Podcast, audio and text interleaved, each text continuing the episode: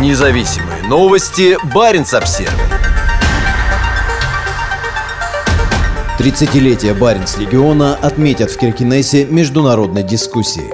Дипломаты, политологи, журналисты и арт-менеджеры обсудят будущее приграничного сотрудничества, ослабленного войной в Украине. Дискуссия Трансбордер Кафе, посвященная будущему Баренц региона, состоится в Киркинессе 11 января. На мероприятие приглашены эксперты из четырех стран – Норвегии, Швеции, Финляндии и России. Организаторы Пикина Паброен и норвежский барин секретариат подчеркивают, что дата проведения дискуссии выбрана не случайно. Именно в этот день, 30 лет назад, была подписана Киркинесская декларация, после которой Баренц-регион стал реальностью. Соглашение 1993 года позволило Баренцеву региону выйти за рамки национальных границ. Из периферии на карте мира регион стал центром международного контекста и базой для ряда субъектов и институтов, работающих в сфере трансграничного сотрудничества, говорится в пресс-релизе. Война в Украине сильно повлияла на перспективы международного сотрудничества, которое осуществлялось в течение трех десятилетий.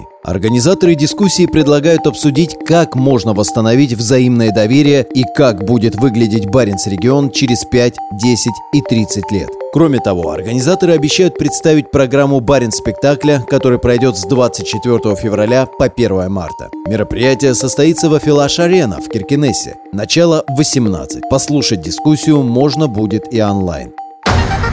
Независимые новости. Баренц-обсервис